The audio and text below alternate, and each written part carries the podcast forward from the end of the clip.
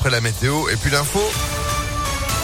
C'est avec Florian Lafont, bonjour. Bonjour à tous. Près de 50 000 nouvelles contaminations en 24 heures. Les chiffres de l'épidémie de Covid-19 continuent de grimper en France.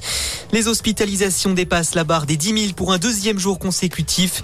Une marque qui n'avait plus été atteinte depuis septembre dernier. Conséquence, certains hôpitaux ont décidé de pousser les murs. Le plan blanc a été déclenché dans les services hospitaliers de Colmar et de Mulhouse.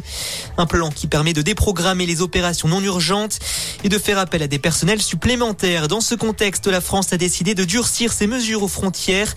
Les voyageurs, vaccinés ou non vaccinés arrivant d'un pays hors de l'Union européenne, doivent à présent se munir d'un test négatif de moins de 48 heures. Déclaration hier du porte-parole du gouvernement Gabriel Attal qui a également annoncé la reprise samedi avec un encadrement strict et drastique des vols avec 10 pays de l'Afrique australe. Dans l'actualité également, un professeur d'EPS agressé par un lycéen. Ça s'est passé mardi matin à Beauvais. L'adolescent âgé de 15 ans aurait asséné plusieurs coups au visage de l'enseignant alors que ce dernier lui demandait d'enlever sa casquette et sa banane.